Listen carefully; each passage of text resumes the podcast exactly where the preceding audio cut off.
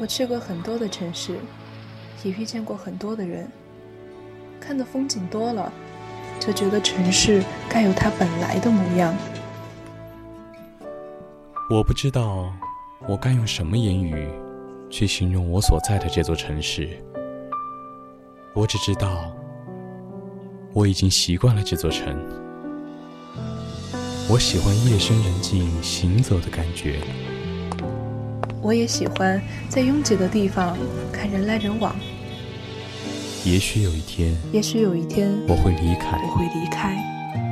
也许有一天我还会回来，我还会回来。与世界侧耳倾听。孤帆隐于天际，落日隐于长河，喧哗隐于内心，喧哗隐于内心。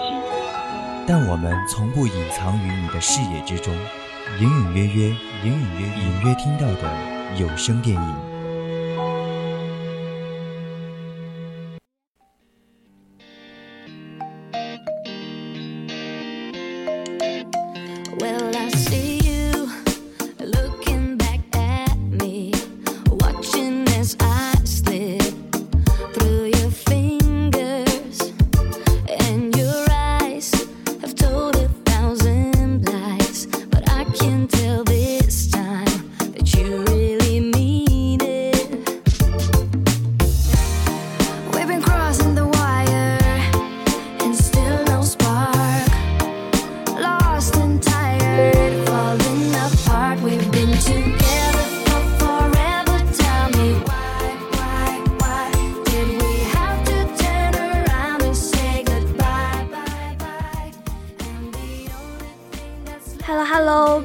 亲爱的听众朋友们，大家晚上好呀！这里是 FM 一零零 VOC 广播电台，在每周四晚上九点到十点钟准时播出的直播节目《侧耳倾听》，我是主播满月。Hello，欢迎各位听众朋友们收听我们的 VOC 广播电台。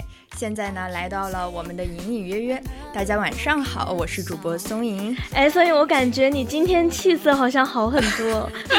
脸颊红润了，别说了，挺不好意思。哎呦，前天我是上课碰到你嘛，当时你脸色苍白，我以为你怎么了，感觉精气被吸干了一样。那那会儿就生病了嘛。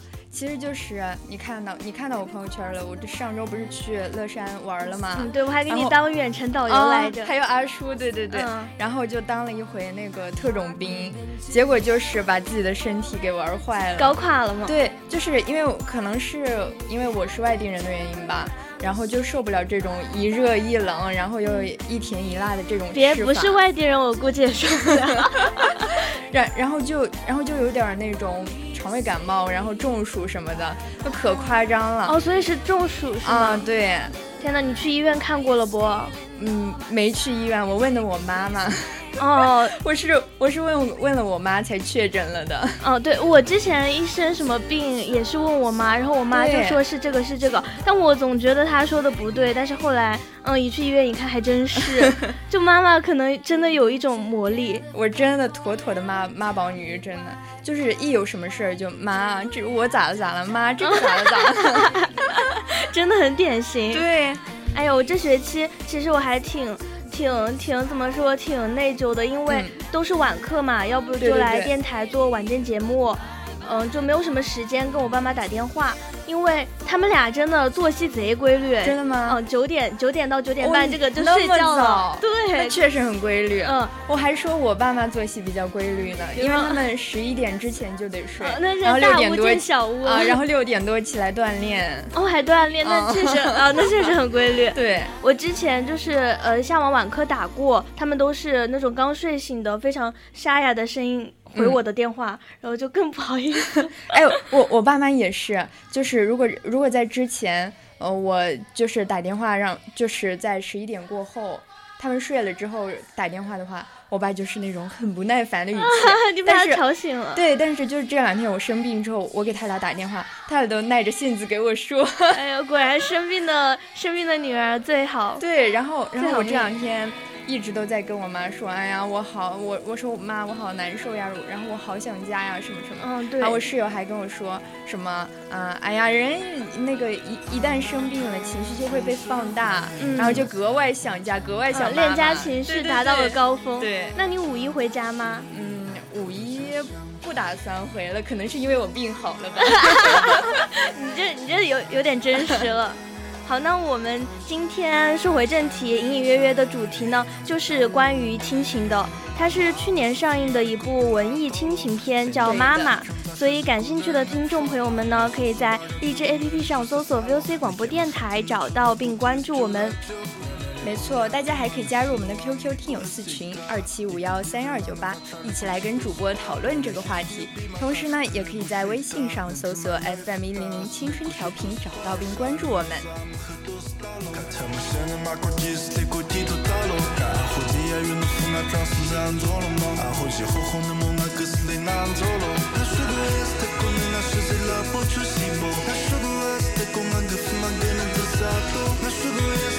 那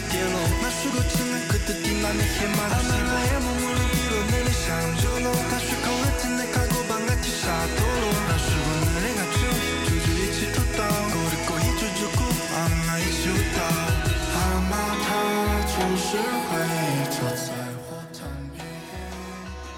妈妈》这部电影呢，上映的时候也是获得了非常多的奖项，像入围了当时的北京国际电影节，而且，嗯，在北影上面上面嘛，就看过的电影，看过电影的观众都说，已经数不清到底哭了多少次了。对，真的泪点太多了，很密集，真的很好哭。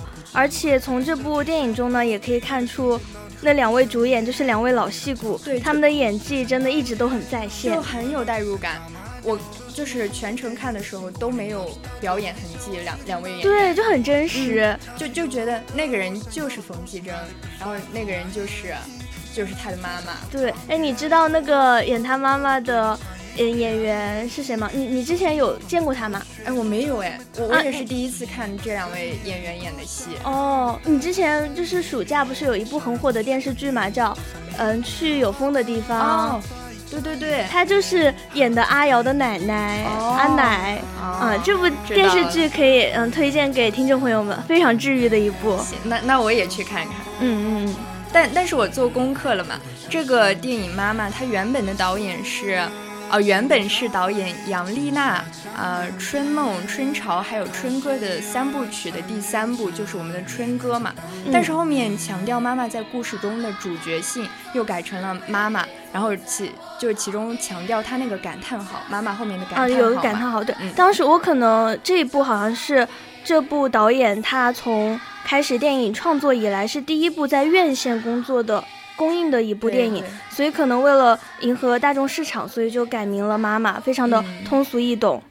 对，而且你知道吗？就是这里我们刚刚说到的《春歌》，正好是那首大家很耳熟能详的《世上只有妈妈好》啊！真的吗？《春哥》就是《世上只有妈妈好》这首歌，我觉得应该是每一个人第一首会唱的儿歌吧？对对，就是自从牙牙学语之后，就一直在放《世上只有妈妈好》那个。对对对，嗯，但这首《春歌》呢，最后是在。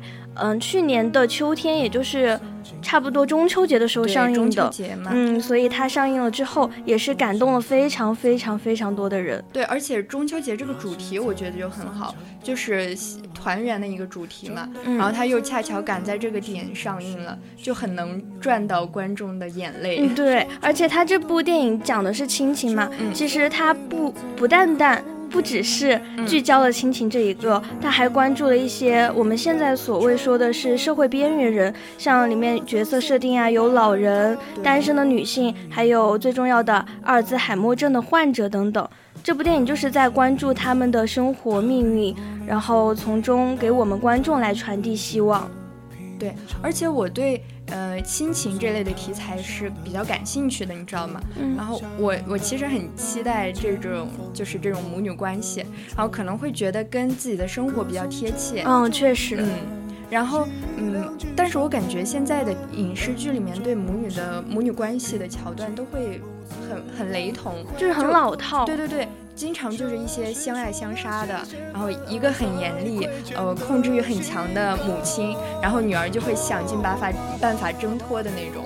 对，就是看多了这种就会产生一点审美疲劳。对对对。但是妈妈这部电影却不一样，它里面的这对母女呢，就像是呃一对老顽童一样。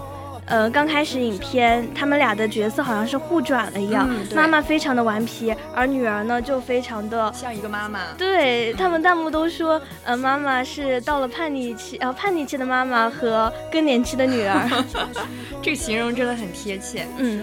对，而且虽然影片是在讲老年人题材和阿尔兹海默症患者嘛，感觉不是很轻松愉快的故事，但是整部电影看下来，在感动之余，还是会有一些释怀的东西在心里面。对，就比如说像我吧，就看完这部电影之后，我不是特别那么害怕，就觉得死亡好像并不是那么可怕了，会坦然面对了，可能是。而且感觉生活中一些什么非常过不去的坎儿，好像也都，嗯不。变得好像不这么难难以去逾越了，嗯，所以我觉得这个导演真的是非常优秀，你知道吗？他其实刚开始他不是拍电影的，他是拍那个纪录片的，后来就是难怪就是这部电影很很很 real 写实，对对对对对，嗯，所以就很关注现实生活。对，然后我还看那个影片结尾的彩蛋嘛，上面有很多他。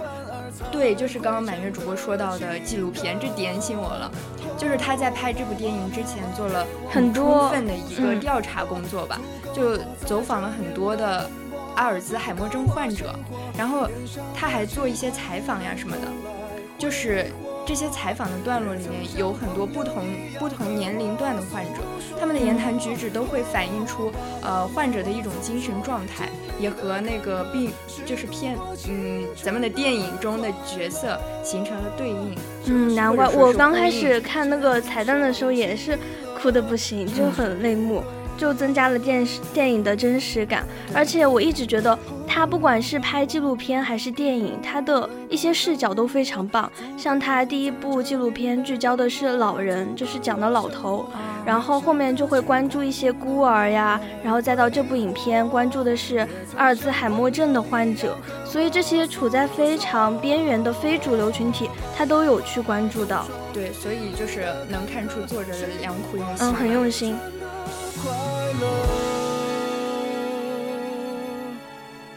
这时候，这个季节又想起了这首歌。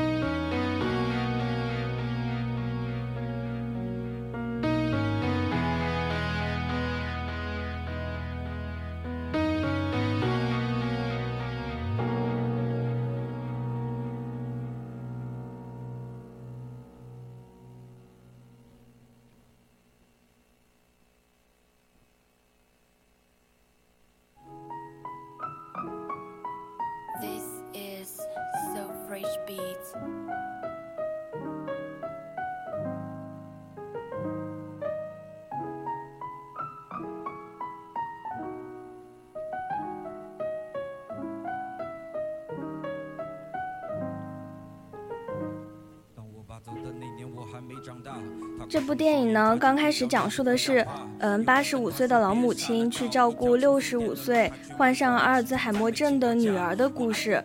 前半段就刚刚跟我说的一样，感觉他们母女的位置是倒置的。对对对，是女儿去照顾母亲。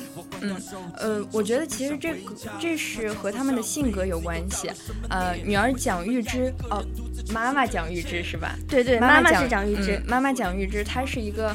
退休二十多年在家的一个文科的教授嘛，嗯，然后他喜欢读一些诗，然后养养小猫，非常的可爱俏皮的一个老太太，好可爱，对对对。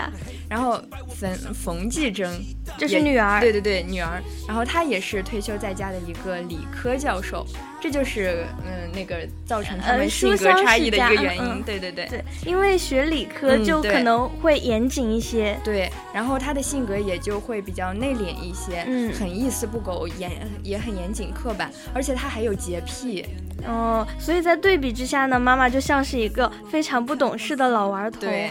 老顽童，哎呀，我这个儿化音就很长，就是老是嗯闯祸，然后还会跟他撒娇啊、耍赖啊这些，嗯，但是女儿就还是非常精心的去照顾着妈妈。我觉得就是他们俩这种性格的反差，导致生活上的一些小嗯小摩擦呀，也会给我们带来一点幽默的感觉。对对对，就是影片刚开始，它它有一个桥段，嗯，就是妈妈她上那个梯子，然后。女儿一看到之后，就就让那个妈妈下来嘛。嗯嗯。然后她又写了一张便利贴，说什么爬高会摔死。嗯嗯。然后对她顶嘴。啊，然后妈妈就马上写了一个什么不不爬高也会死。对对对，就是看着有点悲观，但可能她是想引起那个女儿的注意嘛。啊，其其实就是。这个妈妈是有疑心病的，嗯，对，然后她就很想引起女儿的注意，就是害怕女儿不要她了，觉得她没有用。对，其实我感觉这个在现在的老年人心里也非常常见，像我外婆她也会，嗯，有的时候常常会把死啊什么的挂在嘴边。哎，我奶奶也是。嗯，所以这还是一个老老年人的通病。对，很贴近生活嘛，就像我们说的。所以，嗯，影片中的妈妈也是开始在这个家里去找存在感，想让女儿多听一听，嗯，自己的声音，想让女儿多注意一下，嗯，对，注意一下她，嗯。然后就是，嗯，怎么说呢？呃，蒋玉芝不是担心女儿不要她了吗？但是最后确实，女儿就把她带到了敬老院里面。嗯，哦，她当时心如死灰了。然后他他那个眼神一下子就变得暗淡了，嗯，就慌了神。他觉得女儿好像是要抛弃自己了，但那个时候他不知道他的女儿已经得上了那个阿尔兹海默症，就是老年痴呆。哎，但是这个剧情我觉得设计的很巧妙。嗯，怎么说？我当时看预告的时候，我以为是妈妈得了阿尔，哦对，阿尔兹。按理来说应该是这样，所以他真的是还挺巧妙的。对。结果就是女儿是阿尔兹海默症嘛？对。然后妈妈和女儿互换了身份。嗯，但是第二天，嗯，被嗯，就是妈妈被送到养老院的第二天，她就因为，呃，各种闹，觉得睡觉不安逸，然后就被就被邀回来了。对，当时她打开家门，感觉妈妈是一个犯了错事的小女孩，嗯，然后就跟她说抱怨说养老院不好不好，我还是要回家住什么什么的。其实我觉得当时。还是挺悲哀的，因为，嗯，本来母亲在我们的心目中，在小时候就觉得是很伟大的一个存在，感觉她做的什么事情都是对的。但是当母亲在我们面前开始慢慢变得卑微起来，有一些话不敢讲的时候，我就觉得非常的心痛。对，就像那个曾经精明又能干的人，却在老了之后，在自己的孩子面前畏首畏尾的，然后面对孩子的数落，他们也不敢反抗，就很唯唯诺诺。对。然后也也会含糊着辩解什么的，然后面对孩子的厌烦，他们也不敢生气，就只能又又茫然又无助的离开，但是又忍不住自己心里那个挂念着孩子的心，又会回头看。对，人老了，他们就感觉会给孩子添麻烦，但又想要去接近他们，所以想要嗯获得一点家庭的温暖，所以他们就会委屈自己，然后活得非常的嗯谨慎。对。然后咱们再讲回剧情的话，他嗯，妈妈从那个养老院逃回来之后，然后。冯继珍也不得不坦白实情了，就说自己已经确诊了阿尔兹海默病。其实我觉得可能坦白对他们来说也是一个比较好的处理方式吧。对，要不然就会一直误会下去。之前女儿不是一直在做义工啊什么，就是没有时间陪母亲。嗯，她可能母亲就会觉得，呃，她是不是不要我了什么什么的。结果这个是出来之后才知道。女儿做这些事情就是为了积善德，而且给母亲多赚点钱给她养老。对，然后就是妈妈知道了实情之后，她就开始锻炼。嗯，然后她还说，嗯，就是有有一个有有有两句台词，我真的就记得很清。他说，呃，他知道女儿得了病之后，他妈妈就说：“我真希望这个病是我得的，我的脑子不用装那么多东西。”然后他还说：“每个妈妈都是母狼，保护幼崽是天性。”对，这句话戳到我的心窝子里了。我觉得这是，这应该就可能会是每一个妈妈内心的真实、最真实想法。嗯。当时女儿是因为她要去整理父亲的笔记，她想把父亲的考古日记给出版了。嗯，呃，是因为小时候她跟父亲好像有点误解闹矛盾了，就关上家门不让父亲进去。但是就是因为这个原因，导致成为了父亲压死父亲的最后一根稻草，父亲就是跳湖自杀了，好像。然后女儿的话，她在心里就觉得父亲的死跟她有关系，所以他就想要去出版父亲的这本书，来获得一些安慰，就是觉得这是唯一的救赎，可以救赎自己。嗯嗯。但是他自从得了那个阿尔兹海默症之后，他就没有办法再达成这个愿望了。但是还好有妈妈一直陪在他身边嘛，嗯，妈妈就一直帮助她。然后冯继珍也最终完成了这件看似不可能的事情。对，那本书也是出版了。对，就像我们说的，就是说，呃，女儿生病时，妈妈又穿回了她的铠甲。对。那三年之后呢？母亲也是患上了帕金森的病，就是手非常的抖。当时她是在给她女儿喂药，嗯，然后手抖的不行，对对对，我看着就是很揪心，就觉得很无力，但是又没有办法，嗯，所以他们两个人就一起住进了，嗯，那家面向大海的一家养老院，就就是那个刚开始女儿送送妈妈去的那个养老院。对对对，其实这个大海，嗯。最后，其实这个故事是有点往悲情的方向走的，对，而且它也是属于开放式结局的那种，嗯，就没有点名，嗯，但是导演在情绪表达上面也是很冷静，就并没有夸张的去过度的煽情，人最后死了会怎么怎么样，而是嗯，把目光放向大海，说他们会随着大海慢慢消失，但爱却是永不消散的，对。其实我觉得，无论是女儿对妈妈的爱，还是妈妈对女儿的爱，都是身心相连的嘛。这可能就是这部电影让很多人泪目的原因吧。嗯。没有星星的夜空，没有话题中，太多承诺从指缝中流走，不敢奢求什么，回忆将我们扣留一。瞬间亲吻的时候，一切就好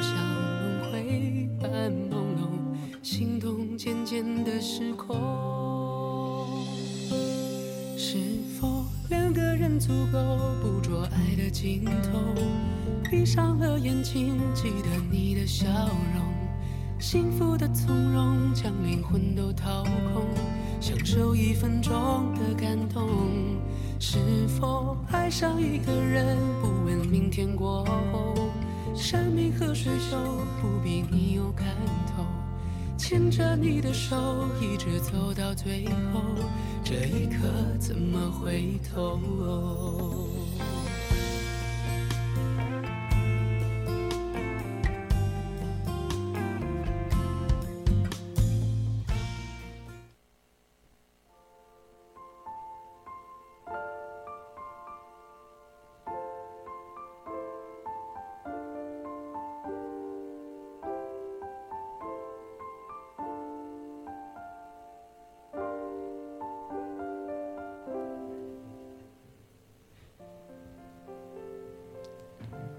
实随着我们现在越长越大，然后经历的事情越来越多，也越来越有自己的想法。想法，嗯，感觉我们总是会和妈妈说，嗯，这你不懂，你能知道些什么呢？其实这几句话还是挺扎心的。现在想起来，嗯，可能他们。看了这部电影之后，对，就会觉得很内疚。嗯，可能他们现在确实认不出哦哪些哪些是潮牌，然后有什么流行词语。对，但是每次当我们遇到困难需要帮助的时候，他们都可以就非常清楚我们的内心，然后缝合我们在外面受的伤。嗯，而且我们不管走了多远，呃，以及经历的所有的一切，妈妈们都是感同身受的，哪怕一生都是颠沛流离。但是只要有妈妈在，我们就不会觉得孤立无援。嗯，就像，嗯，就像我的一些很青涩的情感经历，其实妈妈都经历过。对，可能我只是当时羞于表达吧，但其实她都懂。